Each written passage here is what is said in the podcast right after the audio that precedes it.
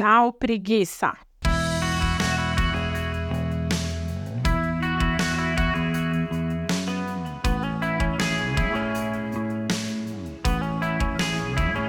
Tá com fome? Tô.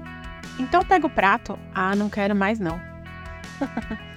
Esse breve diálogo eu aprendi com meu pai.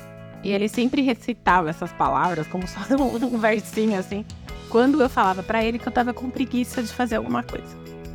Mas não é que eu descobri tempos mais tarde que existe um texto em Provérbios que faz referência a isso, mais ou menos?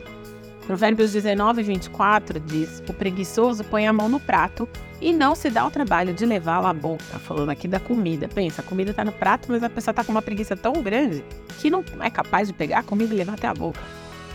O descanso, ele é uma benção, uma benção de Deus, poder ficar sem fazer nada de vez em quando.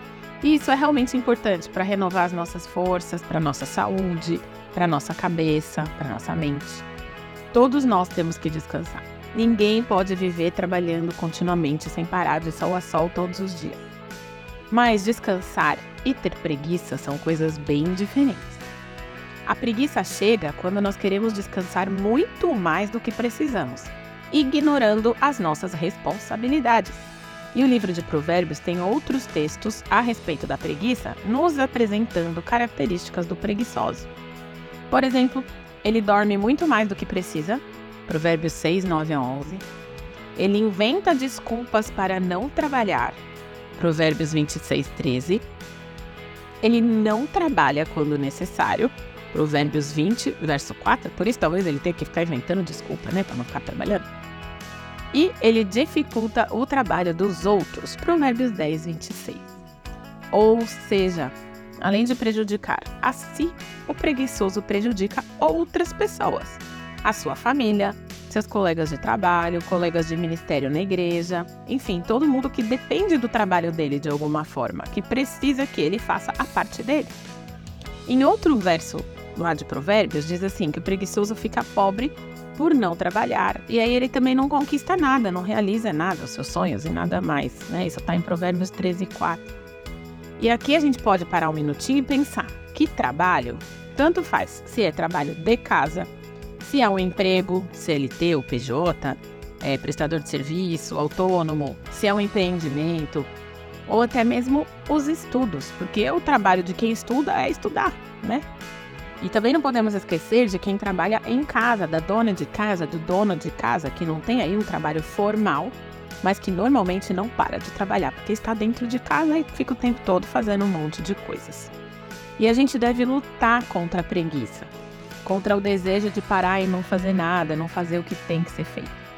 Por isso é importante estabelecer prioridades, ter uma agenda. Pode ser um caderno, uma agenda no celular, um quadro de anotação, um planner, uma agenda física, enfim.